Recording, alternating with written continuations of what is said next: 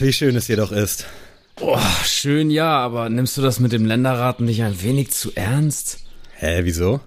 Naja, nur weil du dich weiterbilden willst, müssen wir doch nicht gleich dorthin reisen. Na komm, nur tu mal nicht so. Im geschenkten Gaul schaut man doch nicht ins Maul. Du meinst mit Geschenk unsere Patreons? Äh, richtig. Aber irgendwie habe ich auch ein schlechtes Gewissen, dass ich dich überredet habe, mit dem Geld einen Firmenurlaub zu machen. Letztens haben wir erst gesagt, dass wir keine Zeit für Patreon-Content hätten. Ja, ist ja auch nicht gelogen. Wir haben ja auch keine Zeit. Schließlich sind wir ja in South Dakota unterwegs. Und wo ist jetzt dieser Felsen? Das ist kein Felsen, Adi. Da drüben ist der Mount Rushmore.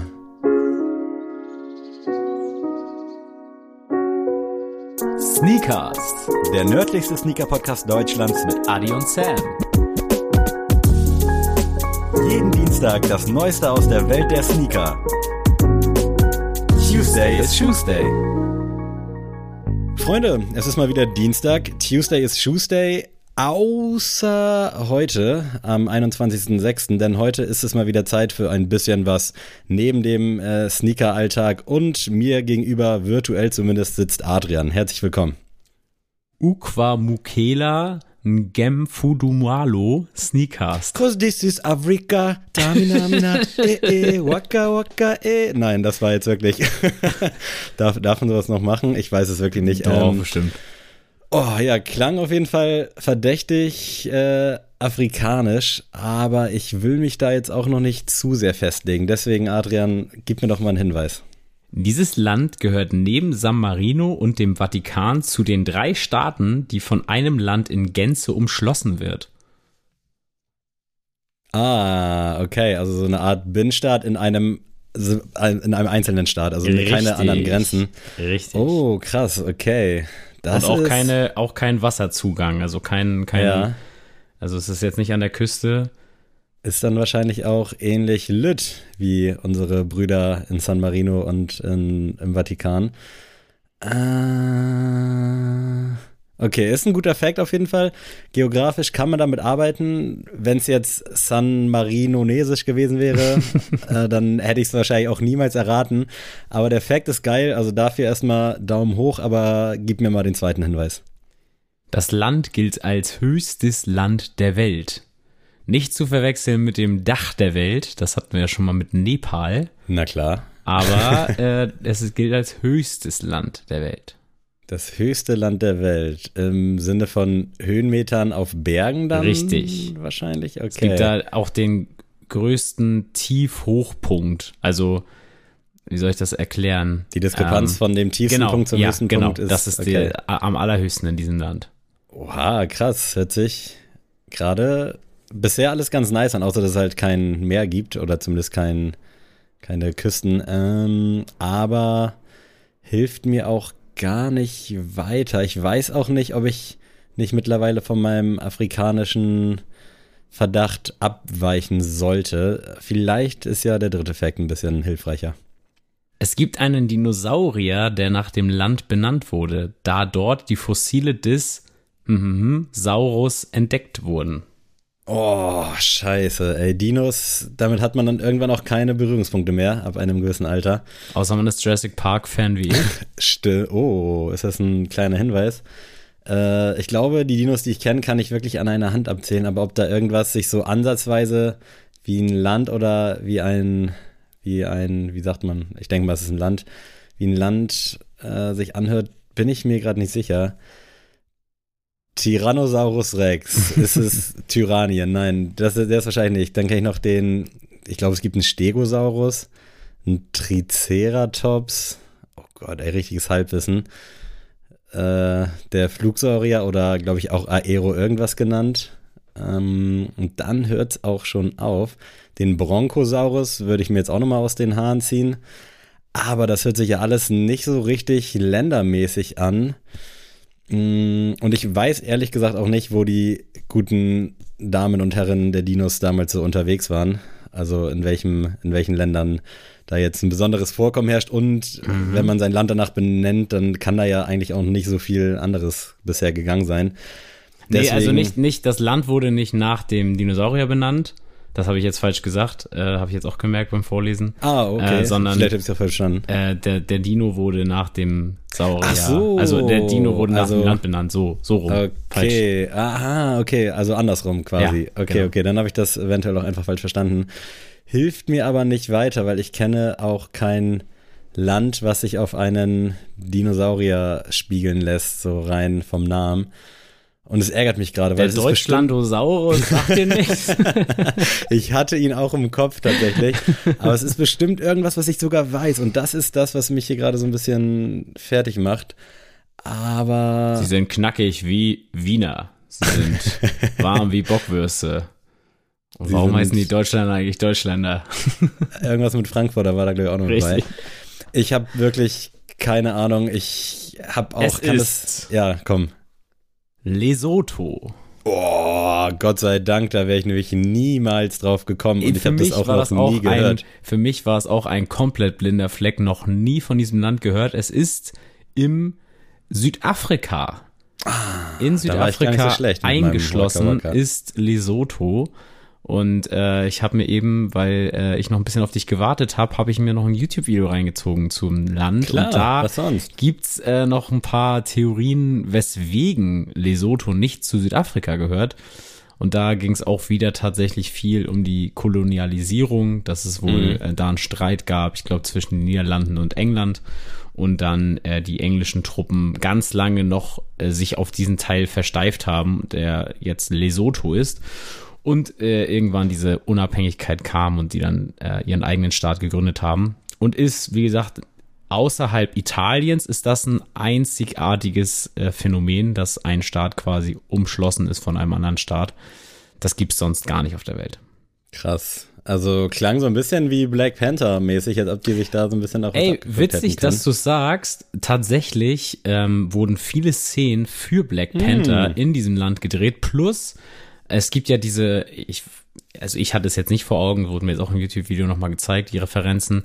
Die haben so bunte Umhänge bei Black Panther immer um. Ja. Und das ist tatsächlich gar nicht mal richtig Brauch in Afrika allgemein, sondern tatsächlich ein ganz krasses Merkmal für Lesotho.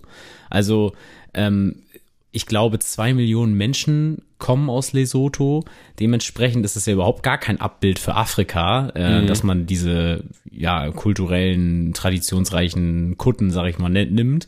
Aber das fand ich auch sehr spannend, dass man sich da äh, sehr viel Inspiration von so einem kleinen Land geholt hat. Das ist geil, ja, man lernt hier nie aus. Bildungsauftrag wieder mit Bravour erfüllt. Also danke da auch an dich. Äh, Werde ich wahrscheinlich in zwei Wochen wieder vergessen haben, also könntest du dann theoretisch nochmal picken auch. Aber geil, äh, ja, wir haben es eingangs auch schon erwähnt. Heute wollen wir die Schuhe mal an den Füßen lassen und äh, uns heute mal wieder so ein bisschen auf fremdem Gefilde begeben, auf fremdes Gefilde bewegen. Allerdings äh, ja, wir sprechen über Musik und der Twist zwischen Musik und Sneakern oder der ganzen Kultur ist ja Hand in Hand gehend. Ähm, deswegen, Adrian, vielleicht willst du mal erklären, was wir heute vorhaben. Ja, und zwar ähm, die Fans aus erster Stunde werden sich vielleicht noch mit ganz viel Kratzern in der Tonspur an die Mount Rushmore Folge von damals erinnern. Wir hatten mal eine Folge zum Sneaker Mount Rushmore von uns gemacht. Für die Leute, die den Mount Rushmore nicht kennen, das ist dieser Berg, wo die Präsidenten eingemeißelt sind in den Staaten. Und ähm, es gibt so dieses Spiel von wegen, ey, was sind denn deine Mount Rushmore Sneaker, was sind deine Mount Rushmore äh, Rapper, Künstler und dann soll man sich quasi auf vier Leute einigen oder vier Sachen, Gegenstände, ähm, die für einen so die besten aller Zeiten sind. Das hatten wir mal ganz früh gemacht zu Sneakern. Wäre auch mal äh, interessant, sich das nochmal anzuhören und dann nochmal zu gucken, ob das überhaupt noch so stimmt. Oder vielleicht gar nicht anzuhören und einfach nochmal 2.0 zu machen und dann zu vergleichen. Oh, das wäre auch, das da- wäre auch lustig natürlich.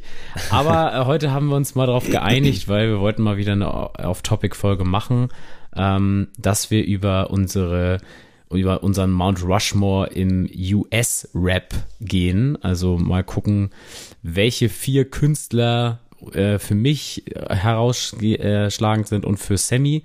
Und das wird jetzt so ablaufen, dass wir uns gegenseitig einen uns hinwerfen quasi. Also ich meinen ersten Pick nenne, ähm, ich darauf Stellung beziehe, dann Sammy ein Urteil darüber gibt und dann auch seinen ersten Pick, also so dass sich nach und nach dieser Mount Rushmore von uns zusammenstellt.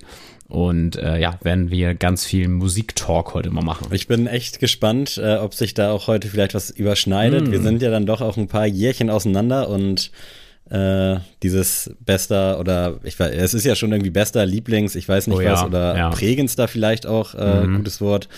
Äh, ob sich da tatsächlich was überschneidet. Ich würde jetzt, bevor wir starten, tippen, dass sich einer überschneiden wird, aber ich würde jetzt auch kein Geld darauf setzen. Ich muss aber auch sagen, das ist immer so, bei so Top-Listen, es ist ja immer schwierig, weil man wird dem Ganzen nie gerecht. Also erstmal für euch jetzt nicht, die da draußen, die das jetzt gerade hören, weil äh, es ist einfach so, man kann bei sowas nicht komplett objektiv handeln und äh, wir hatten auch mal darüber gesprochen, so was so vielleicht die, die besten Rap-Alben aller Zeiten sind, können wir vielleicht auch noch mal später drauf zu sprechen kommen, aber ähm, nur weil objektiv vielleicht ein Album den größten Impact auf die Szene, auf die Hip-Hop-Kultur hatte, muss es ja nicht subjektiv für einen, sag ich mal, eine ganz große Rolle spielen. Eben. Und dementsprechend müsst ihr diese Top-Liste oder diesen Mount Rushmore jetzt nicht ansehen als das ist jetzt das Gesetz, weil ich oder Sammy das so sehen. Ähm, da sieht der Mount Rushmore bei euch natürlich komplett anders aus. Das geht schon echt so. Ich würde sagen, Impact ist vielleicht so ein ganz gutes Wort. Ja. Also äh, und dementsprechend kann das sein, dass das in fünf Wochen. Bei mir ist es immer so, wenn ich irgendwie Mucke höre, die ich lange nicht mehr gehört habe, dann ist das für mich auf einmal wieder so outstanding und denke so, Alter, das ist schon so das Beste vom Besten. Und dann höre ich fünf Wochen später wieder was anderes, dann ist es wieder was anderes. Also es schwankt immer so ein bisschen mit der Stimmung, aber ich glaube, ich konnte mich heute auf vier gute äh, einigen und wenn, oder auf die vier für mich prägendsten, ob es objektiv jetzt die besten sind, sei mal dahingestellt. Ähm, das klären wir dann vielleicht im Anschluss. Aber wenn du magst, kannst du ja mal deinen ersten äh, droppen. Ja, auf jeden Fall. Und zwar äh, habe ich überlegt, ich wollte also gutes Abbild auch schaffen von meinem ganzen Leben. Also jetzt mhm. nicht nur meine vier prägendsten, vielleicht jetzt in diesem Moment, da hätte ich, da sähe der Mount Rushmore bei mir anders aus, aber einen, den ich auf jeden Fall mit reinnehmen muss, der stellvertretend so für mein ganzes, ja, ähm, Kindes- bis Jugendalter auf jeden Fall ist, ist 50 Cent. Oh, ähm, stark, ja. Muss, muss ich einfach picken. Auch da muss man sagen, klar, die alten Sachen, also Get Rich or Die Tryin', The Massacre, Curtis, das waren so die prägendsten Alben, so. Und ich bin jetzt kein großer Fan nachher von Animal Ambition und sowas gewesen, aber das war jetzt, das waren nie schlechte Alben. Also es war mhm. immer noch so, dass ich sagen konnte, okay, ich habe jetzt Bock auf 950 Content, ich höre mir das an und es war, es war in Ordnung. So, und ähm, das habe ich halt bei anderen Rappern nicht so, die vielleicht so seine, ja, seine Zeit vielleicht auch teilen. Ähm, und 50 hat mich dann nie enttäuscht. Und der ist immer er selbst geblieben. Und da muss ich auch sagen, ich, ich glaube, meine allererste Maxi-CD war tatsächlich 50 Cent Candy Shop. und die zweite war tatsächlich auch von 50 Cent. Und das war nämlich Disco Inferno und Out of Control. Geil. Und ich weiß nicht, also 50 Cent ist für mich immer gute Laune, den kann ich mir immer anhören und auch sein Film grandios. Also mhm. dieser Typ weiß einfach, wie der mich äh, entertaint. Und es hat mich auch so gefreut, als er einfach beim äh, Super Bowl auch seinen Auftritt hatte. Und legendär, da einfach ja, kann man schon sagen. legendär von der Decke hang. Also wirklich, ich finde, 50 Cent kann man nicht haten.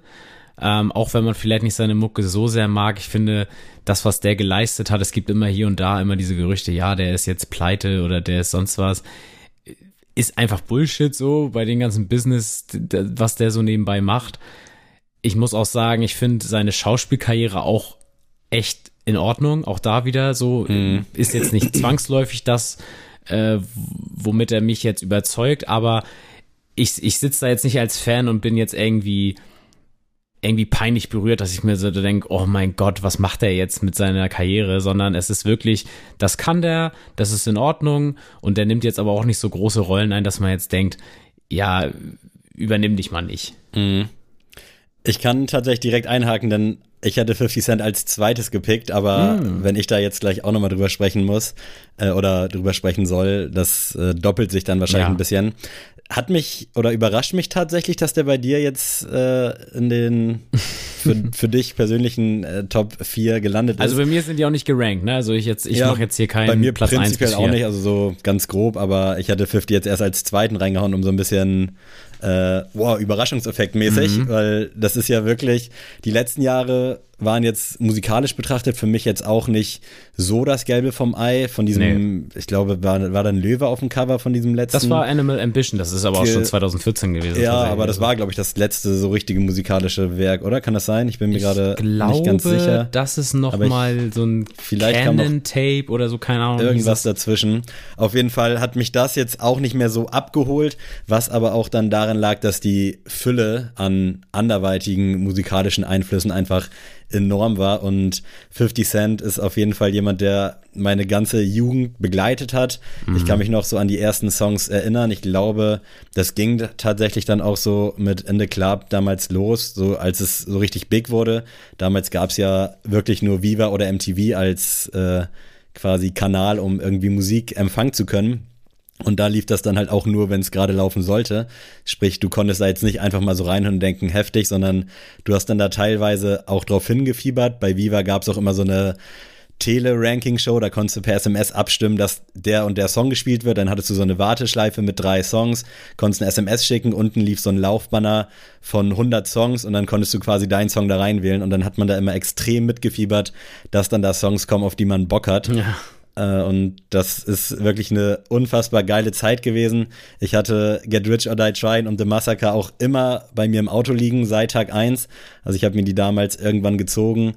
Und äh, 50 war immer so ein bisschen, es war so ein Phänomen einfach damals so zu unserer Zeit, weil wir waren letzten Endes irgendwie so eine Art Vorstadt-Kids, so, so kleinliche, bei Mama aufgewachsen und dann kam da so dieser wirklich durchtrainierte, riesige, sorry für den Ausdruck, aber schwarze Mann, der einfach so eine Gelassenheit und so eine Coolness hat und Ja, mit so einer geilen Stimme auch geflowt hat. Das war so unnormal krass und ich denke da so gerne dran zurück. Und ich glaube auch, du könntest 50, das ist einer der wenigen, wenigen Künstler, den könntest du den ganzen Abend irgendwie so nebenbei laufen lassen, da findest du immer was, also so dieses Feature-Spektrum unnormal krass, generell so die ganze Gang früher, so dieses, man kann es ja fast schon dieses Super Bowl Camp nennen, so geil einfach. Und ja, Get Rich or Die Trying, Massacre, das waren so für mich richtig prägende Alben, das war dann auch noch die Zeit, wo man halt Alben kaufen musste, logischerweise. Und ich habe die liebend gerne und rauf und runter gehört. Und auch, wo ich jetzt so gerade diese Cover sehe, das ist wirklich, da geht mir echt das Herz auf. Und äh, songtechnisch könnte ich mich da jetzt auch gar nicht so auf irgendwas festlegen. Also diese Diskografie von diesen, ich nenne es jetzt mal, wie viele Jahre waren es? Lass es sieben Jahre gewesen sein. Das war so krass einfach, was natürlich auch damit einherging, dass es halt nicht so viel links und rechts gab. Deswegen ist es bei mir hinten so ein bisschen untergefallen oder rübergefallen. Ich fand auch, also ich finde auch, dass das noch so Stars waren, die so unantastbar waren, wo man so dachte, die leben nicht auf Mhm. Safe. diesem Planeten. So, das ist so 50 Cent, der ist, keine Ahnung, der lebt auf jeden Fall nicht in Amerika, sondern der lebt irgendwo anders. Und da muss ich dich auch mal fragen, 50 Cent oder Eminem? Wer ist für dich krasser? Der zweite oder der nächste Pick zielt dann auch so ein bisschen Ah. darauf ab, also kleiner Spoiler tatsächlich. Aber ich muss sagen, rein musikalisch, bangermäßig so, ist es, glaube ich, in der Diskografie 50. Ja. Also irgendwie, wie gesagt, ich könnte da jetzt eine Playlist erstellen aus den beiden Alben schon und hätte da Banger für Banger. Also lass es von In the Club, dann ging's zu PAMP, dann kam Candy Shop, Just a Little Bit, all solche Sachen. Also Many und das Man sind ja fand ich auch krass. Genau, Many Man, das sind ja so die Hits, die so outstanding sind. Und dann gab es noch genug andere, die einfach grundsolide und geil waren. Und da hatte ich bei Eminem oft, dass da irgendwie zu viel bei mir abgefallen ist. Also da waren es dann wirklich, da konnte ich die Hits hören und auch so ein bisschen was so nischenmäßiges, aber so im Großen und Ganzen, so ein ganzes Album, da fehlte mir vielleicht liegt es auch dann daran, dass es am Ende ein weißer Junge war? Ich weiß es nicht. Als Kind hat man da irgendwie so ein bisschen anders drauf geschaut, aber da hat mir dann doch irgendwas gefehlt. Äh, aber dazu dann vielleicht gleich mehr. Aber 50 Cent muss ich da auch einloggen und ich bin sehr überrascht, dass der hier bei dir auch Platz findet. Also wundert mich gerade wirklich. Ich muss sagen, der stand nämlich bei mir zur Debatte zwischen 50, Eminem und Kendrick Lamar. Das war der Dreikampf um ah, okay, den, den, letzten Platz, oder was ist den letzten Platz? Aber die ersten drei konnte ich ganz easy, sehr schnell dir beantworten und der mhm. letzte war so, ah, da sind die drei so im, äh, im engeren Austausch. Und ich muss sagen, ähm, warum Kendrick Lamar und auch Eminem es nachher nicht geschafft haben, war einfach ähm, auf die Breite gesehen, also auf die Länge deren Karriere, haben die mich manchmal verloren. So, mhm. da kann man natürlich jetzt auch sagen, gut, 50 hat einfach auch lange jetzt nichts mehr released und deswegen hat er dich nicht verloren, äh, weil du einfach jetzt nur die alten Tapes hören konntest. Aber ähm, Eminem hat für mich die besseren Alben, 50 mhm. Cent hat die besseren Hits. So, auch, auch Kendrick Lamar hat für mich bessere Alben als 50 Cent geliefert. Aber einfach auf, wenn ich jetzt wirklich einfach nur sage, ich, ich höre jetzt mir Musik an, greife ich eher weniger zu Kendrick, weil Kendrick für mich immer zu verkopft ist. Es ist immer zu ja. anstrengend, das auch zu hören. Dafür musst du dich hinsetzen und wirklich Bock drauf haben. Und 50 Cent ist wirklich dieses, ey yo, ich gehe pumpen oder ich gehe einkaufen no oder so. Einfach genau, so. einfach so, gib ey, ich höre jetzt Mini, Miniman und gib ihm. Und deswegen hat's für mich, haben es die beiden nicht geschafft, ähm, obwohl Eminem mich auch sehr, sehr krass geprägt hat und also The Eminem Show oder Encore ist für mich tatsächlich so das krasseste Album. Mhm. Es spielt auch da wieder mit ein, so das war einfach so die CD, die mein Bruder so als erstes von Eminem so zu Hause hatte Deswegen habe ich mir das halt immer so mit in mein Zimmer genommen und gehört. Deswegen ist das so immer das heftigste Album für mich, obwohl ich mittlerweile das von außen betrachten kann und sagen kann, nee, ist nicht so, aber einfach aus meiner Nost Nostalgie raus muss ich immer sagen, Encore, absolut krass, einfach diese ganze, ähm, auch äh, einfach das Layout, wie das aussieht, wie er sich verbeugt und auf dem Backcover sieht man, dass er äh, eine Knarre so hinter dem Rücken hat. Also es ist wirklich wahnsinnig gut. Deswegen äh, bitte Eminem-Fans nicht missverstehen. Ich äh, liebe Eminem, aber man muss leider sagen, ab 2013 die Sachen mit Rihanna, die ganzen Alben, das war dann nachher alles so ein bisschen, ah, ich will so ein bisschen in die Pop-Schiene, ich will mhm. irgendwie so einen Hit noch mit Justin Timberlake machen und Ah nee, das war alles, das war mir alles irgendwie dann nicht so richtig Eminem mehr und deswegen ähm, muss ich leider sagen, dass äh, deswegen Curtis Jackson die Vorhand hat. Aber wenn wir da gerade schon sind, kann ich ja meinen zweiten ja, Pick safe, einloggen gern. und das ist halt tatsächlich Eminem nice. und äh, so gewissermaßen kann ich die Punkte, die du da angebracht hast, nachvollziehen. Äh, und ja, es ist wahrscheinlich auch, also die nächsten Picks sind nicht so, nicht so oldschool, sage ich mal. Äh, mhm. Äh, aber das ist wahrscheinlich auch einfach die Zeit, weil damals kannte man irgendwie auch nur gefühlt so, ich sag mal, zehn Ami-Rapper, die es dann irgendwie über den großen Teich geschafft haben. Und äh, Eminem war da schon immer halt ein übelstes Phänomen.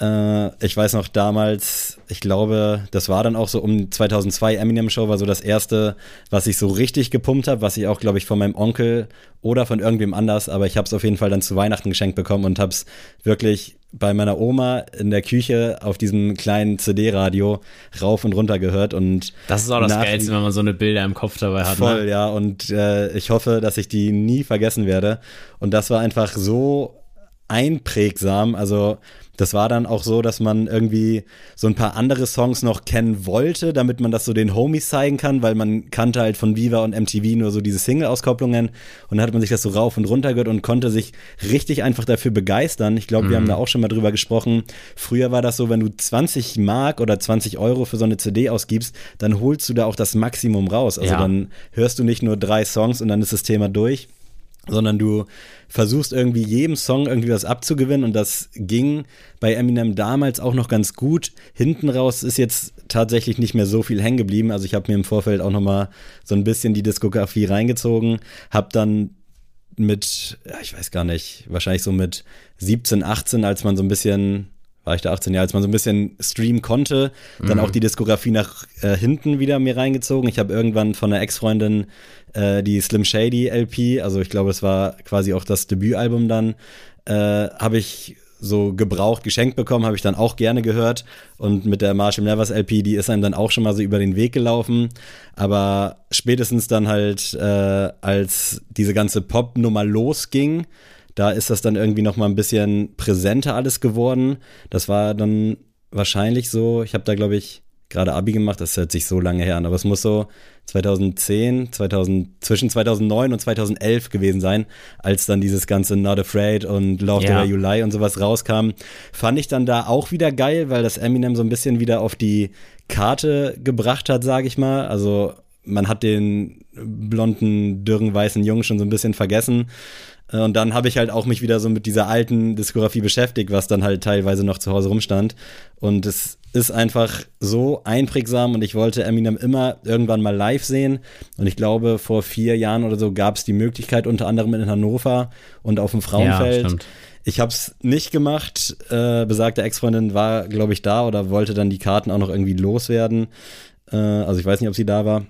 Aber da ärgere ich mich so ein bisschen, aber da war dann halt auch gerade so diese Revival- und Kamikaze-Zeit, äh, diese zwei Alben, die mich leider auch nicht so abgeholt mhm. haben. Also ich weiß noch, als ich den Freitag oder wann das rauskam, Revival runtergeladen habe zum Stream und durch die Gegend gecruised bin, das war auch in Buxtehude und ich war hyped auf dieses Album, weil lange nichts mehr kam und man war so, oh, was passiert jetzt, was passiert jetzt? Und dann habe ich es gehört und hab schon gemerkt, da sind so ein paar Songs bei, mit denen kann ich um, aber auf der anderen, äh, auf der anderen Seite habe ich dann so überlegt, okay, oder willst du das jetzt irgendwie nur gut finden, weil er wieder zurück ist? Ja. Und äh, jetzt mit viel, viel Abstand und äh, diesem Music to be Murdered Alben kann ich sagen, da ist leider dann nicht mehr so viel kleben geblieben, außer höchstens so ein, zwei Songs. Aber nichtsdestotrotz hat mich der Mann so geprägt und Eight Mile brauchen wir, glaube ich, gar Nein, nicht drüber sprechen. brauchen wir nicht drüber reden. Wahnsinn. Also unnormal krasser Film und setzt die Musik auch einfach sehr, sehr gut in Szene. Und wenn ich Eminem jetzt hier nicht picken würde, das könnte ich nicht mit meinem Gewissen vereinbaren. Auch wenn ich nie so dieser riesen, riesen, riesen Fan war, habe ich so schöne Erinnerungen und eine so prägende Zeit. Und auch da so, ich sag mal, bis, äh, bis zu diesem Encore-Album, da kannst du auf jeden Fall die ersten vier Eminem Show, äh, Marshall Mathers LP1, kannst du einfach anmachen und das funktioniert. Nicht so hitlastig wie äh, bei 50. Ich finde, da ist auch so ein bisschen teilweise so dieses verkopfte Meets, so ein bisschen der freche Junge sein. Also das ist so ein, so ein ganz komischer Twist. Ich mache auch gerade ganz komische Handbewegungen dazu. äh, aber bevor ich jetzt hier meine ganze Stimme für Eminem opfer, ähm, überlasse ich dir doch mal wieder das Wort. Ja, also nochmal abschließend zu Eminem äh, kann ich auf jeden Fall sehr verstehen. Wie gesagt, er war auch in meinem, in meinem erweiterten Kreis, aber ähm, ja, aus genannten Gründen einfach nicht geschafft. Trotzdem muss ich sagen, bei mir hat Eminem, glaube ich, am meisten immer gecatcht, wenn es um Gefühle ging, wenn es mm. so emotionaler wurde. Also zum Beispiel Mockingbird oder, ja, oder When I'm Gone sind echt so Songs, boah, pff, das, das nimmt einen richtig seelisch mit. Recht, ja. Die, die wirk, wirken einfach immer noch so krass. Also vielleicht sind ja auch ein paar jüngere HörerInnen hier dabei, die es vielleicht noch nicht gehört haben. Not shame on you. Es ist, ist völlig in Ordnung, wenn man mal was nicht gehört hat, was ein Klassiker ist. Aber unbedingt nachholen. Das ist wirklich wahnsinnig, wahnsinnig gut. Ähm, ich muss auch sagen, dass also Eminem damals, Eight Mile, habe ich, glaube ich, mit einem Kollegen von mir jedes Mal geguckt, wenn er bei mir war. Also es war wirklich so, so krass. Wir haben auch manchmal einfach nur bis zum Battle vorgespult und uns das Battle gegeben, so. Und mittlerweile kann ich den Film nur noch auf Englisch gucken, so. Also jetzt, wo man Englisch so richtig beherrscht, mhm. einfach so, weil einfach diese Diskrepanz nachher, wenn das zum Battle switcht, kann ich mir irgendwie nicht mehr so geben. Deswegen muss ich den nur auf Englisch gucken, aber ja, einfach ein Riesentyp, ganz krasse Diskografie, aber bei mir hat's, also Marshall Mathers LP 2 habe ich noch gefeiert, tatsächlich. Mhm. Das, damit konnte ich noch was anfangen, obwohl ich auch da mir so dachte, boah, muss jetzt Pink die Hook singen. Das oder? war ein guter Kom Kompromiss zu allem irgendwie, fand ja, ich. Also sowohl die alten Zeiten als auch so dieses Poppy genau. irgendwie verbinden. Aber danach war es dann wirklich so, dass ich dieses Music to be Murdered habe ich einfach nicht gehört. Und mhm. sorry, dieses uh, River mit Ed Sheeran. Sorry, nein. Also ein halt Eminem macht kein Feature mit Ed Sheeran. Fertig aus. Ja, true. So. Äh, Pick 2 bei mir, ähm, um dann nochmal die ganzen Oldschooler abzuholen. Und ich habe diesen Pick nicht genommen, will ich schon mal vorweg sagen, um hier irgendwie zu zeigen, boah, Adi hat voll Hip-Hop-Verstand und, äh, und der will ja nur zeigen, dass der da so voll drin ist in der Hip-Hop-Szene. Sehr geil, Nein. wenn jetzt so ein richtiges Spatending kommt, so ein, äh, Michael nee. irgendwas. ne, es kommt Notorious B.I.G. Okay, nice, ja. Den muss ich nennen. Auch da, ich muss immer sagen, als ich dieses Hip-Hop-Ding für mich entdeckt habe, also mein Bruder hat halt hauptsächlich Deutschrap halt gepumpt. Mhm. Also unter wirklich alles. Und also ich habe wirklich von Leuten von meinem Bruder erfahren, so Blockmonster oder Kaiser oder so. Ich weiß gar nicht, ob die noch jemand kennt. Aber so wirklich, ich kannte wirklich jeden durch meinen Bruder in Deutschrap.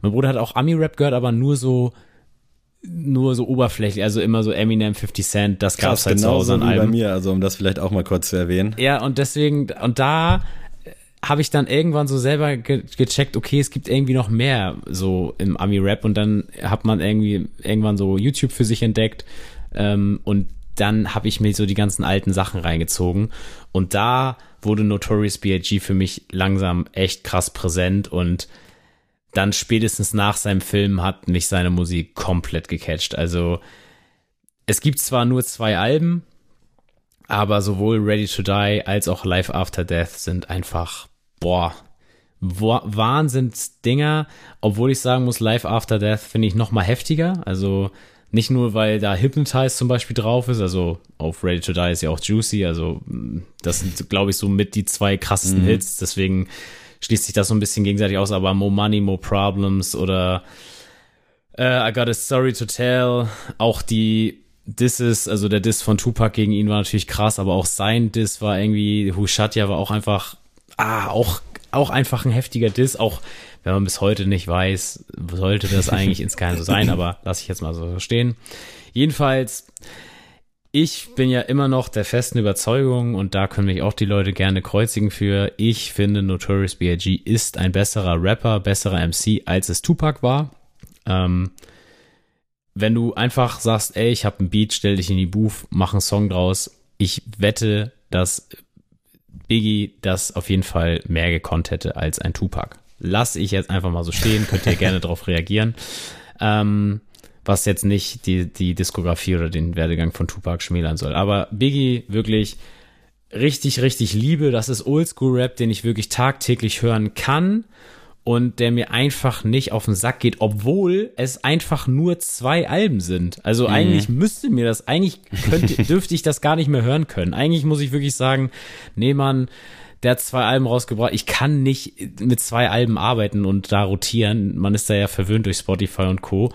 Aber dieser Mann hat's geschafft und deswegen Notorious B.I.G. muss in meinem Mount Rushmore sein.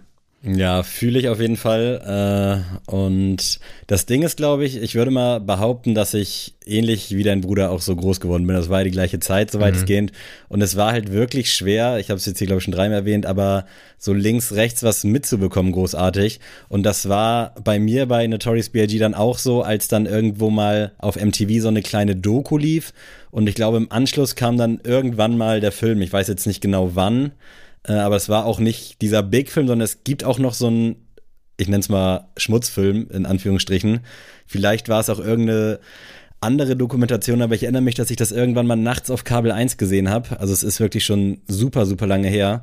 Und da habe ich zum ersten Mal so was, also Biggie dann quasi erlebt und dachte so, okay, krass, das ist nice. Hab mir dann auch eine CD bestellt und dann auch äh, diesen Film oder diese Doku irgendwas bei MZ damals äh, online bestellt. Alter. Und das war dann aber leider irgendwas, was man in Deutschland nicht abspielen konnte, weil das mit irgendeinem Regionalcode aus England kam. Ach du Scheiße. Und deswegen konnte ich die nämlich nie gucken, äh, was mich bis heute sehr, sehr traurig macht oder nie wieder gucken. Aber da kam dann auch bei mir alles so retrospektiv erstmal mit Biggie dann. Also das hat dann, ich fand es dann damals geil, hab's gehört und dann war es ganz lange nicht. Und dann, als irgendwie so mit 16, 17 das Clublife losging und teilweise dann auch irgendwann ein Jahr später so die Shisha-Bar-Sachen, das ist, da warst du dann ja wahrscheinlich gerade so elf, zehn, mhm. elf da ging das dann los, dass man das dann wieder ein bisschen mehr gehört hat und dann auch verinnerlicht hat. Und ich habe es auch immer sehr genossen, wenn das dann halt mal im Store lief, weil das ist wirklich auch Mucke, die kannst du einfach durchlaufen lassen. Die ist gut und Äh, ja, es bricht mir auch schon fast das Herz, dass ich jetzt weder Biggie noch Tupac in meiner Liste habe, aber das hatte einfach nie so diesen Impact auf mich, äh, den dann eben meine anderen Konsorten dann haben, die ich jetzt ja. hier in meiner Liste habe. Und ich will auch tatsächlich nicht werten, wer jetzt für mich besser ist tatsächlich. Also ich kann es nicht und will es nicht. Ich finde ähnlich wie eingangs erwähnt, so mutmäßig, mal höre ich den, dann finde ich das geil und denke so, okay, das war schon der Champ und dann höre ich wieder Biggie und denke so, ah nee, doch, er ist der Boss und ich kann mich da echt nicht festlegen. Aber, aber also bei mir muss man es leider sagen, weil ich ich höre halt im Jahr meinetwegen 50 Stunden Biggie und vielleicht eine Stunde Tupac. Deswegen, also, ne, also für mich selbst kann ich es jetzt schon beantworten ob es jetzt, wie gesagt, ob es ja, jetzt objektiv so ist. Es ist auch, also das ist ja auch diese, ich habe das ja auch schon mal erzählt mit Jay-Z. Ich bin kein Jay-Z-Fan, ich weiß aber, dass Jay-Z einfach einer der krassesten Rapper aller Zeiten ist.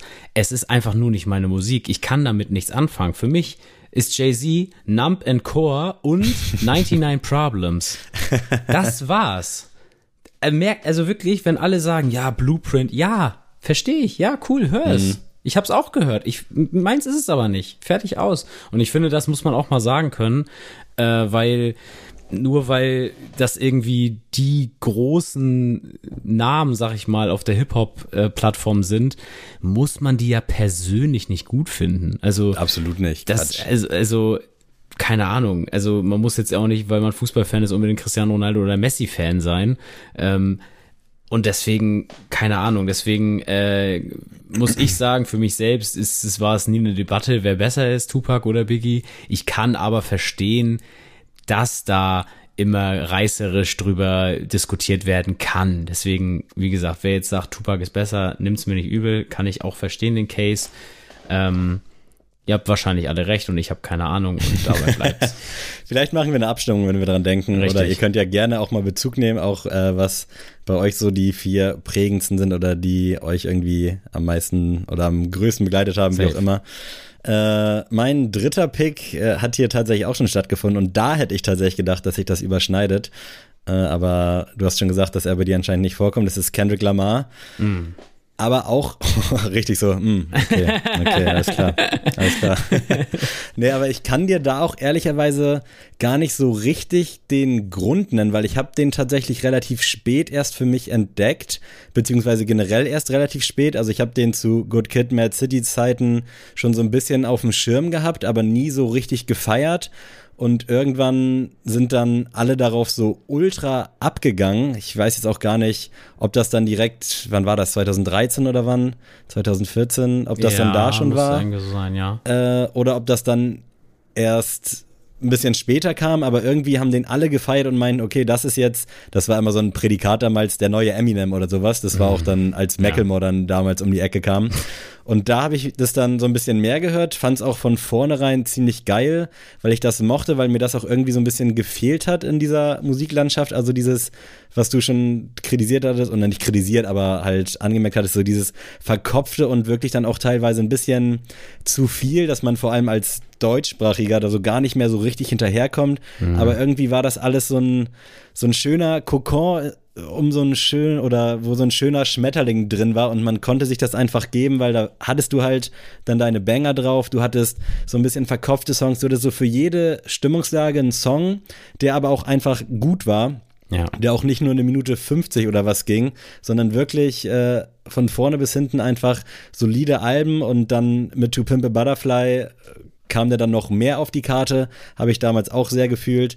Und auch wenn Dame jetzt nicht so das beste Album ist in der Diskografie, was aber auch schwer ist, weil mit Good Kid, Mad City und To Pimp Butterfly hast du ja schon ja. eigentlich zwei absolute Meilensteine hingefetzt. Also da kann eigentlich alles andere nur dran scheitern, weil es dran gemessen wird.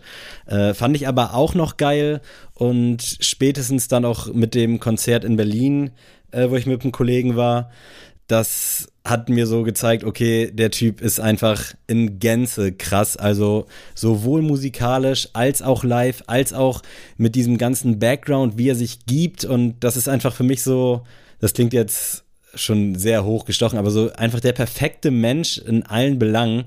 Äh, und das ist halt jemand, der sich wirklich dann seit, ich sag mal, 2013, 2014 bis heute konsequent durchzieht, wo ich mir alles auch noch geben kann von damals. Äh, das habe ich bei 50 Cent halt teilweise auch, aber da sind es dann schon eher die Banger. Und bei Kendrick ist es halt wirklich so das ganze Album von vorne bis hinten. Da kann ich irgendwie nichts so richtig äh, aussortieren. Und deswegen muss der gute Mann einfach für mich hier stattfinden. Ich muss auch zu 2022 Mr. Moral sagen, hat mich jetzt noch nicht so krass bekommen, äh, aber ich hoffe, das wird noch. So, Sammy. Jetzt äh, dein Take, bitte. Ich kann auch verstehen, dass du das gedacht hättest. Ich habe ja tatsächlich auch den Albumtitel Good Kid, Mad City mir tätowieren lassen. Ähm, wie gesagt, erstmal da eine kleine Anekdote. Ich habe mir Good Kid, Mad City tatsächlich einfach blindlings bei äh, Mediamarkt gekauft. Denn ich hatte, ja, ich hatte es schon mal erzählt, dass bei mir beim Mediamarkt damals war es so, gab es einen Typen, der so für die CD-Abteilung so zuständig war und der kannte auch gefühlt alles und der konnte auch mit allem so ein bisschen was anfangen, aber der muss, also für solche speziellen Sachen musste der, also gab es, wenn überhaupt, ein Exemplar. Also man musste immer, wenn der released war, musstest du wirklich früh da sein, weil sonst irgendjemand schon nochmal auf den Trichter kam. Also ich bilde mir jetzt nicht ein, ich war der von einer von 80.000 Menschen, der jetzt den einen Typen auch feiert. Und äh, so war das auch bei Good Kid Mad City. Und ich kam da an und war so, hab da einfach meinen üblichen Freitag nach der Schule, ich fahr mal kurz zum Mediamarkt und guck mal, was da im Musikregal steht, Tag gehabt. Und dann war da äh, Good Kid Mad City. Und dann dachte ich so, hm, oh, Kendrick Lamar, hm, ja, hab noch ein bisschen Taschengeld. Und dann habe ich es einfach mitgenommen, weil irgendwie das Cover interessant war und hab dann auf dem auf der Feature-Liste gesehen, yo, der hat ein Feature mit Drake und dachte so, yo, äh, entspannt, Poetic Justice war das. Und mhm. dann habe ich einfach gedacht, gut, nimmst du mit. Und dann habe ich das bei meiner Oma in so einem ganz klassischen oh, Kassettendeck quasi so einfach gehört. Und habe da einfach mit meiner Oma Kaffee getrunken und habe mir Good Kid Mad City angehört. Und es war einfach Liebe auf den ersten Blick. Und habe dann erst mit öfterem Hören so gehört, ah, das ist einfach eine zusammenhängende Geschichte. Das ist ja krass. Das war mir irgendwie noch komplett neu zu dem Zeitpunkt. Mhm. Und dann habe ich dann auch Section 80 für mich entdeckt. Das war ja das Mixtape das Jahr davor, ähm, was ich auch bis heute einfach wahnsinnig gut finde. Und dann ließ es ja, ließ er ja ein bisschen auf sich warten mit To Pimp a Butterfly. Fand ich auch grandios. Aber danach, das Damn-Album hat mich auch nicht bekommen. Also da war ich auch nicht, war ich auch raus aus der DNA kann ich dir auch gar keinen Song mehr wirklich nennen, der da drauf war. Und um auf Mr. Moral zu kommen, es ist für mich besser als To Pimp a Butterfly. Mm, also krass. es ist für mich jetzt schon das zweitbeste Album, deswegen war es auch die ganze Zeit so, ah, nehme ich 50, nehme ich Kendrick, aber ähm, wie gesagt, Kendrick kann ich nicht, das ist der große Nachteil, ich kann den mir nicht entspannt anhören. Also ich mm. verstehe auch nicht, oder also vom Sound schon, aber ich kann mir nicht jetzt Swimmingpools zum Feiern anhören. Also ich, weißt du, also ich, ja, ich weiß, also es ist natürlich vom Sound ist das natürlich ein geiler Vibe, aber es ist für mich keine Musik, wo ich jetzt sage, ich setze mich hin und chill mit meinen Freunden und ich höre ein bisschen Kendrick Lamar. Nee, also Kendrick Lamar ist für mich eher ey yo, ich habe eine entspannte Bahnfahrt, ich will genau, irgendwie was hören, über sagen. was nachdenken. Dafür ist es halt perfekt. Und, und da, ich habe halt oft solche Bahnfahrten und auch so Momente, wo ich ja, mir so safe. geschlossene Werke einfach geben muss wo ich dann noch keinen Bock habe zu gucken, okay, was hörst du als nächstes, als nächstes. Ja, genau. Dann machst du Play und dann bist du im Optimalfall dann irgendwo anders. Deswegen wirklich grandioser Typ und also ich bin Riesenfan, aber wie gesagt, er hat es nicht ganz geschafft, weil ich auch, wie gesagt, wenn ich jetzt aus heutiger Sicht eine machen müsste, wäre 50 Cent zum Beispiel heute nicht drin. Aber mhm. wenn ich jetzt auf mein ganzes Leben eingehe, dann ist 50 Cent halt repräsentativ für diese ganze Eminem 50 Cent Zeit. Um meinen dritten Pick reinzubringen, es ist J. Cole und sehr schön. Ja, J. Cole musste ich picken. Ähm, ich weiß noch, damals hat mir mein bester Freund Ben tatsächlich äh, von dem erzählt. Ähm, nämlich aus dem Grund, weil der irgendwie Wurzeln aus Frankfurt hat. Ich weiß nicht, irgendwie seine Mom oder sowas kommt aus Frankfurt oder seine Großeltern, fragt mich nicht irgendwie so kam das irgendwie so in so einem Hip-Hop-Magazin raus und dann im Sinne von, ey, yo, der hat ein neues Album, das heißt Born Sinner. Und dann hatte mir mein bester Freund Ben das geschickt, gezeigt und am Anfang muss ich sagen, fand ich so einige Songs geil, aber es hat mich jetzt nicht auf Albumlänge so bekommen. Ähm, und dann kam aber das Jahr danach, 2014, Forest Hills Drive, und das ist für mich Top 3 Alben aller Zeiten für mich. Ähm, egal ob deutsch, US-sprachig, einfach Musik im Gänze. Forest mhm. Hills Drive ist Top 3 für mich. Ähnlich wie Good Kid, Mad City, einfach, es ist eigentlich auch irgendwo eine Geschichte so und es werden viele Themen auch so angesprochen, wie zum Beispiel Wet Dreams, wo man sich so denkt, welcher Rapper macht so einen Song? Also wirklich so richtig einfach keep it real. Einfach mal so, ey, diese Sorgen hatte jeder Typ schon mal so als, als Jugendlicher oder als Kind. Und da einfach mal so ein, einfach einen freshen Song draus zu machen, das, also ist ja einfach unmöglich eigentlich. Und dann spätestens nach dem Album habe ich mir alles angehört. Friday Night Light, The Warm-Up, The Blow-Up und Cole uh, World, The Sideline Story und wirklich ich kann jedes von diesen Mixtapes, von diesen Alben hoch und runter hören. Das, da werde ich einfach nicht, also werde ich immer entertained sein.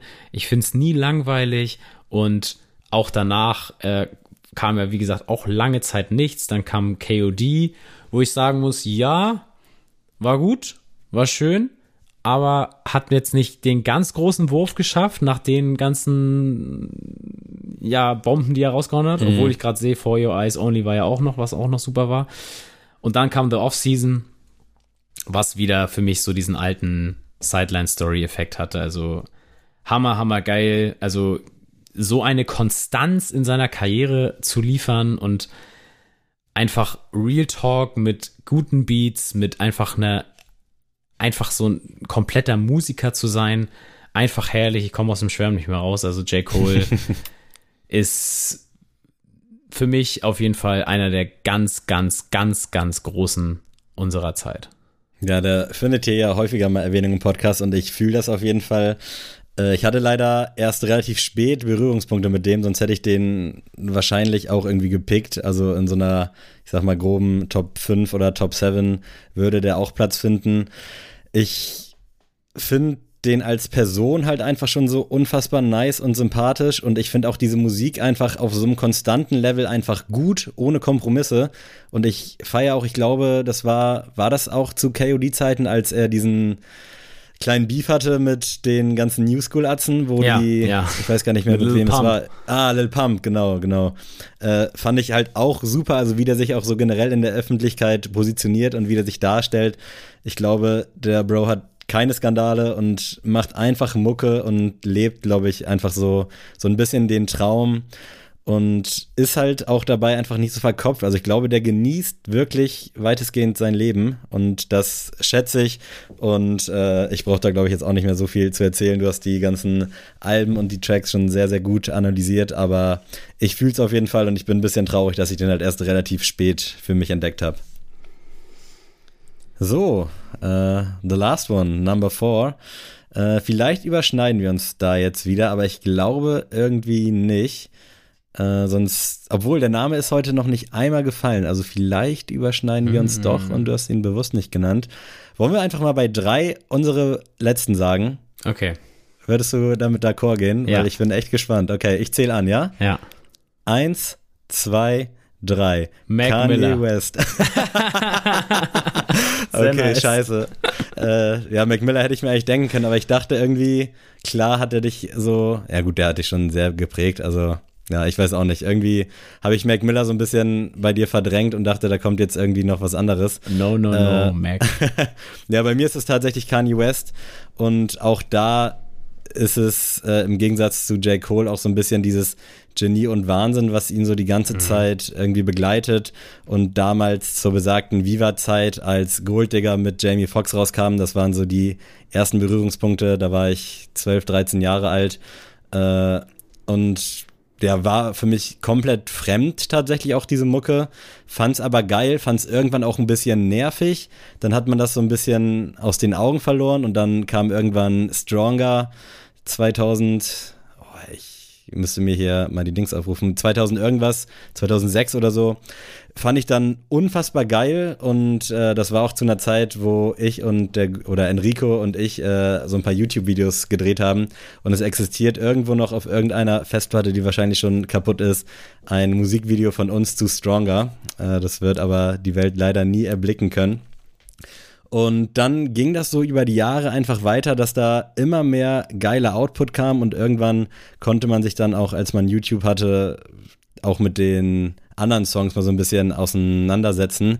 Und dann ging es mit, ich glaube, es war dann 808 and Heartbreaks los. Unfassbar geiles Album, ging dann weiter mit äh, Dark Twisted Fantasy. Und ja, ich weiß auch nicht, also irgendwie hat mich da alles von vornherein abgeholt und das war dann auch so zum ersten Mal, dass man so ein bisschen diesen Style-Film geahnt hat, sage ich mal. Also noch nicht, dass man da jetzt so hinterher war, aber das war einfach so eine Personality und der hat dann auch so ein bisschen abseits stattgefunden von Musik und war einfach so in diesem gesellschaftlichen Leben mit drin und äh, 2016, als dann Live of Pablo kam, wo ich dann noch mit Marcel sogar in dieser Kinovorstellung war, äh, von diesem Yeezy Live-Event, äh, Schrägstrich Konzert. Äh, da dachte ich mir dann, okay, der Typ, der Typ ist eigentlich krass. Also da habe ich es zum ersten Mal so richtig rückblickend für mich gemerkt, wie lange der einen eigentlich schon begleitet. So immer so zwischen Eminem und 50 Cent getorkelt, sage ich mal. Zwischendurch nochmal Jay-Z dann mit dabei gehabt und am Ende des Tages, also bis heute halt, äh, finde ich Kanye einfach unfassbar nice. Ich fand diese äh, sieben Titelalben geil mit Kitsy Goes und je.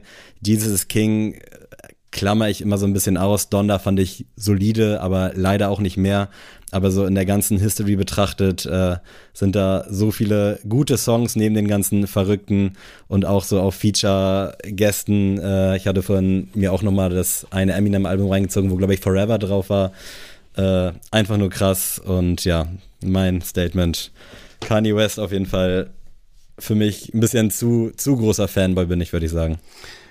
Das ist auch völlig in Ordnung, denn ich kann es auch auf jeden Fall verstehen. Also Kanye West hatte ich auch tatsächlich mit auf dem Schirm für diese Rubrik, aber irgendwie dann doch nicht, weil es mich da dann auch wieder zu sehr abgefuckt oder zu wenig entertained hat, was die letzten Jahre eher mhm. rauskam. Ähm, also ich fand es immer grundsolide. Also es war nie ein Album, wo ich wirklich gesagt habe, boah, muss das wirklich sein. Also es war wirklich jedes Mal, dass ich gesagt habe, ja, ist, ist ein gutes Ding, kann man sich anhören. Aber es war nie wirklich, dass das irgendwie bei mir in meiner Rotation gelandet ist, ähm, bei meinen nicht vorhandenen Kopfhörern. Aber äh, es ist trotzdem halt irgendwie so, dass natürlich die alten Sachen sind einfach grandios. Und also der hat da wirklich Sachen rausgehauen und auch einfach so einzelne Songs. Also für mich ist zum Beispiel auch Runaway immer so ein, mm, safe, so ein heftiger Banger und für mich als äh, Basketballer ist natürlich auch immer All of the Lights immer so ein krasser Banger, den man eigentlich immer irgendwie in irgendwelchen Finalspielen oder sonst was immer hört. Und ja, ich, wie gesagt, ich finde immer Kanye mittlerweile ist die Musik irgendwie nur noch so ein Beiwerk bei Kanye, habe ich immer das Gefühl. Also es ist immer, also ich vergesse das schon immer, dass der eigentlich mhm. Musiker ist. Und das hat mich auch irgendwie so ein bisschen davon abgebracht, den zu picken, weil für mich muss ein Artist immer an erster Stelle ein Künstler sein und das ist Kanye West. Also er ist ein Künstler, aber nicht im musikalischen Sinne primär für mich. Und deswegen hat er es für mich nicht geschafft. Aber outstanding, was der teilweise da rausgebracht hat. Und Hast du eigentlich die Netflix-Dings geguckt, diese nein, Doku? Nein, habe oh, okay. gesehen. Krass, lohnt sich auf jeden Fall. Also ich habe auch äh, nur zwei Folgen geguckt. Irgendwie habe ich so einen so einen inneren Komplex, dass ich meistens Sachen in letzter Zeit, die ich geil finde, so wo ich wo ich das fühle, dass ich die einfach nicht so richtig zu Ende gucke. Also jetzt nicht bezogen auf so richtige Serien, aber auf so, ich nenne es mal Doku-Tainment-Sachen, mhm. dass ich da irgendwie die letzte Folge, ich komme nie dazu. Ich habe auch nie die letzte Folge von äh, Dings hier, äh, MJ Last Dance gesehen. Also irgendwie, keine Ahnung. Wahrscheinlich, weil ich dann Angst habe, dass nichts mehr kommt und dann verpeile ich das irgendwann einfach. Aber das Kanye Westing lohnt sich auf jeden Fall. Da wird man auf jeden Fall sehr, sehr melancholisch nochmal.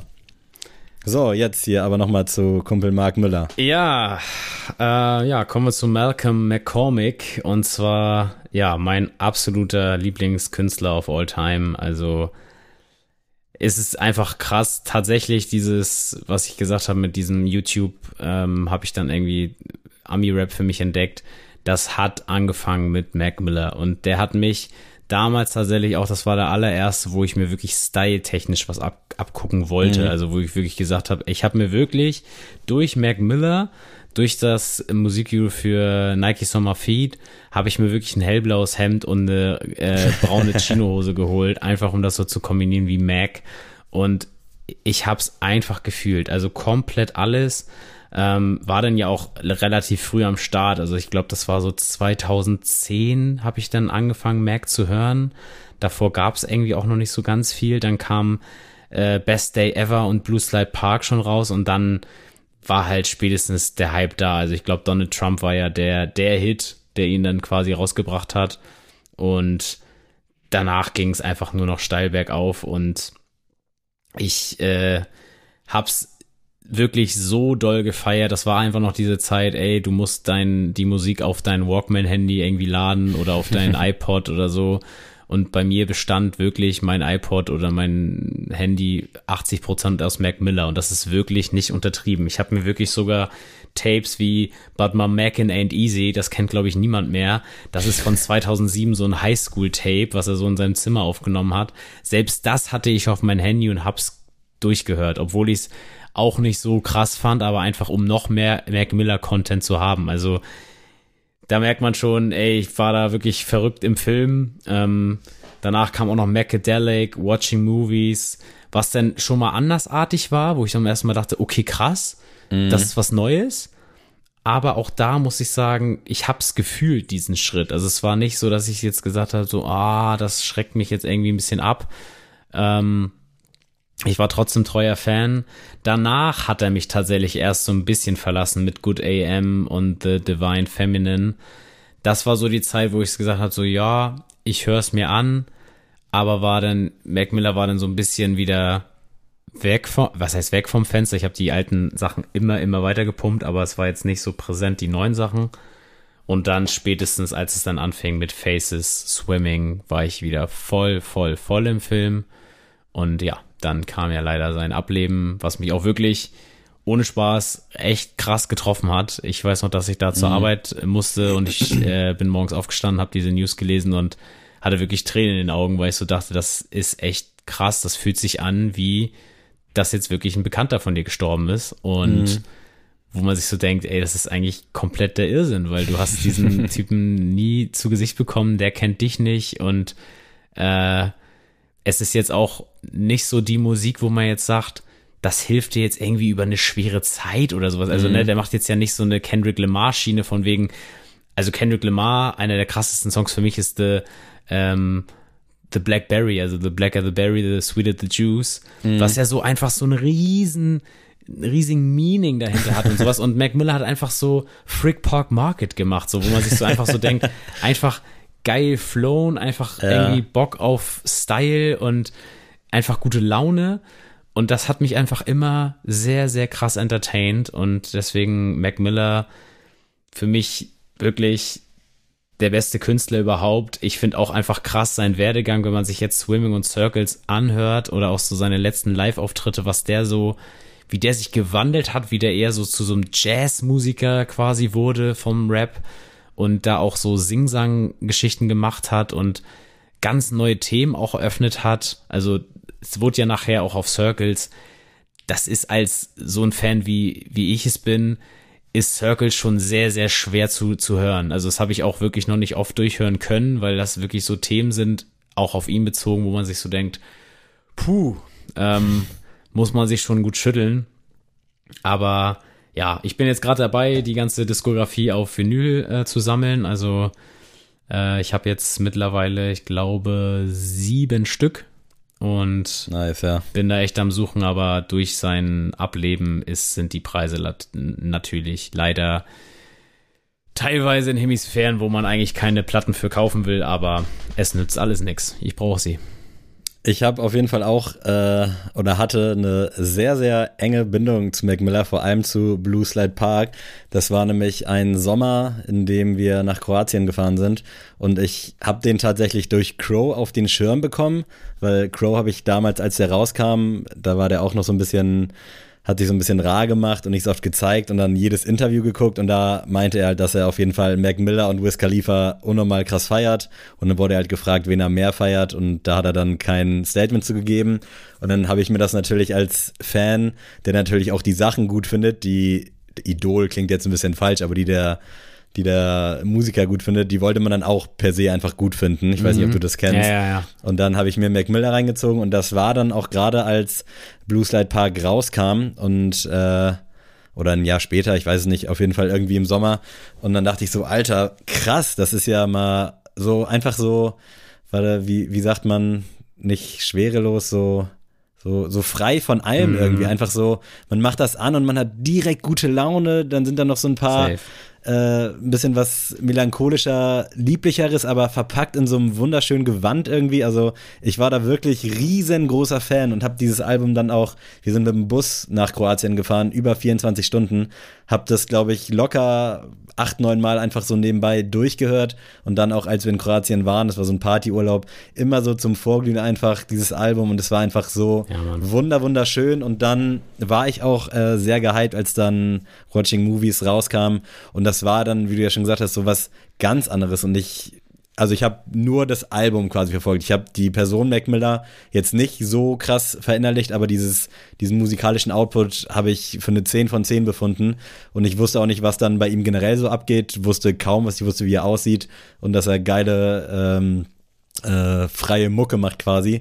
Und dann kam Watching Movies und das war dann für mich so, okay, das habe ich eigentlich nicht bestellt. Also irgendwie mhm. fehlt mir da jetzt so dieses mir fällt die ganze Zeit das Wort nicht ein, nicht schwerelos, sondern dieses irgendwie, dieses freie, so dieses, Alter, ich raste gleich aus, ne? Ich habe dieses Wort die ganze Zeit auf der Zunge. Äh, vielleicht reiche ich es nach, aber da hat mir das halt so gefehlt und ich dachte so, okay, das ist jetzt ja irgendwie was ganz anderes und dann hat mich das so ein bisschen verloren. Ich habe dann die anderen Sachen auch mir alle mal immer angehört, aber irgendwie konnte ich nie wieder so wie zu Blue Slide Park finden und äh, das hat es vielleicht ein bisschen dann zerstört. Sonst wäre ich vielleicht damals äh, ein bisschen ein bisschen älter und reifer geworden, hätte ich das wahrscheinlich auch verstanden und gefühlt. Aber so blieb es für mich dann mit einem wunderschönen Sommer 2011, 2012 und äh, auch mit wunderschönen Erinnerungen. Und dieses Album ist halt einfach unfassbar geil. Also kann ich mir heute noch geben, sehr, sehr gut gealtert. Bei den anderen kann ich da jetzt nicht zu sagen, aber das war wirklich grandios. Also verstehe ich da. Ja, also ich habe ihn ja, wie gesagt, komplett ein- und ausgeatmet. Ich habe auch damals, er hatte noch so ein äh, alter Ego namens Larry Fisherman. Da hat er einmal mit Vince Staples ein Mixtape rausgehauen, Stolen Youth. Und ich glaube, auch so zweiteilig gab es noch so ein Run on Sentences oder sowas von ihm. Also selbst das habe ich halt konsumiert, auch wenn ich das nicht so gefeiert habe. Aber es war einfach so, ey, geil, neuen Output mm. muss ich mir geben, so. Und was ich aber auch immer krass finde, so, wenn man sich das, die Diskografie betrachtet, sagen eigentlich viele immer, mit denen ich spreche, wenn ich sage, so, ja, das ist mein Lieblingsrapper, so, ja, Blue Slide Park Hammer, obwohl Blue Slide Park ja damals so krasse Kritik bekommen hat, also so richtig niederschmetternd und also das hat auch Mac teilweise so in Interviews erzählt, dass ähm, echt viele Leute gesagt haben, so, ey, dein Album konnte ich nur verdeckt hören, weil das sonst peinlich ist. Mm. So, also Blue Style Park konnte man nicht hören, weil das nicht Rap Rap ist. Und genau das, was du halt meinst, dieses Schwerelose, dieses Freie, dieses ohne Zwänge, einfach äh, dieses Album da rauszuhauen, wo einfach wenig schwere Themen einfach stattfinden. Das ist einfach mhm. so dieses, ey, yo, ich bin irgendwie Highschool, gehe jetzt bald auf College und irgendwie habe ein paar Bier und äh, will mit meinen Freunden irgendwie eine gute Zeit haben. Das ist so diese Musik dafür. Und klar, dass das dann wahrscheinlich diese Hip-Hop-Nerds im Sinne von, yo, ich hab, äh, kann Marshall Mathers LP rückwärts aufsagen, ähm, dass die das natürlich nicht abholt, kann ich dann auch verstehen. Aber das hat ihn ja dann auch sehr zu Bedenken gegeben. Deswegen kam ja auch Watching Movies dann raus, dass äh, viele schw viel schwerere Themen mm. beinhaltet hatte und halt auch vom Soundbild einfach komplett anders war. Aber nichtsdestotrotz kann ich wirklich mittlerweile auch Good AM, kann ich wirklich, wirklich was abgewinnen und bin echt froh, dass er so viel Musik in seiner Lebenszeit erschaffen hat, die wirklich so großartig ist. Und trotzdem macht mich das dann auf der anderen Seite dann immer noch trauriger zu sagen, was hätte denn der noch werden können, wenn mhm. es nicht so weit gekommen wäre.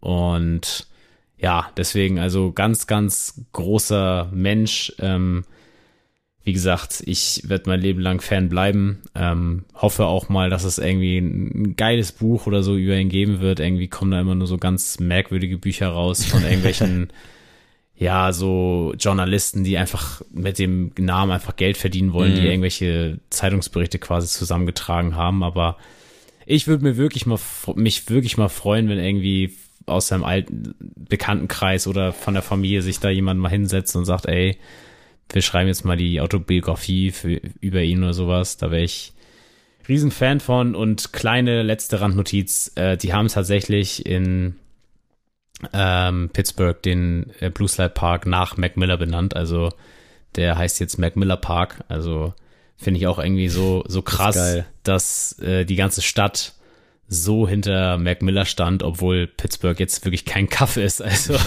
äh, die dürften eigentlich weil Mac Miller jetzt wirklich jetzt ja nicht vom, vom Standing war das jetzt ja nie ein Drake oder sonst irgendwas. Mhm. Und da fand ich auch immer geil, dass äh, Mac auch mal gesagt hat, I did it all without a Drake feature. Also in dem Sinne, rest Das sind doch eigentlich schöne letzte Worte auch. Ja. Also, ja, geil. Dann haben wir hier wieder ein kunterbunten, äh, kunterbuntes Potpourri an Ami-Rappern, Geheimtipps quasi, die ihr euch mal reinziehen könnt, falls ihr mal Zeit habt. Hat auf jeden Fall sehr Spaß gemacht. Ich hoffe, euch hat die Folge auch gefallen. Wenn ihr Bock auf anregende Diskussionen habt, dann haut mal raus. Ähm, ja, ansonsten, Adrian, wenn du Bock hast, du hast zwar gerade schon richtig schöne letzte Worte gefunden, aber verabschiede dich doch gerne von diesen wunderschönen Menschen da draußen. Tschüss.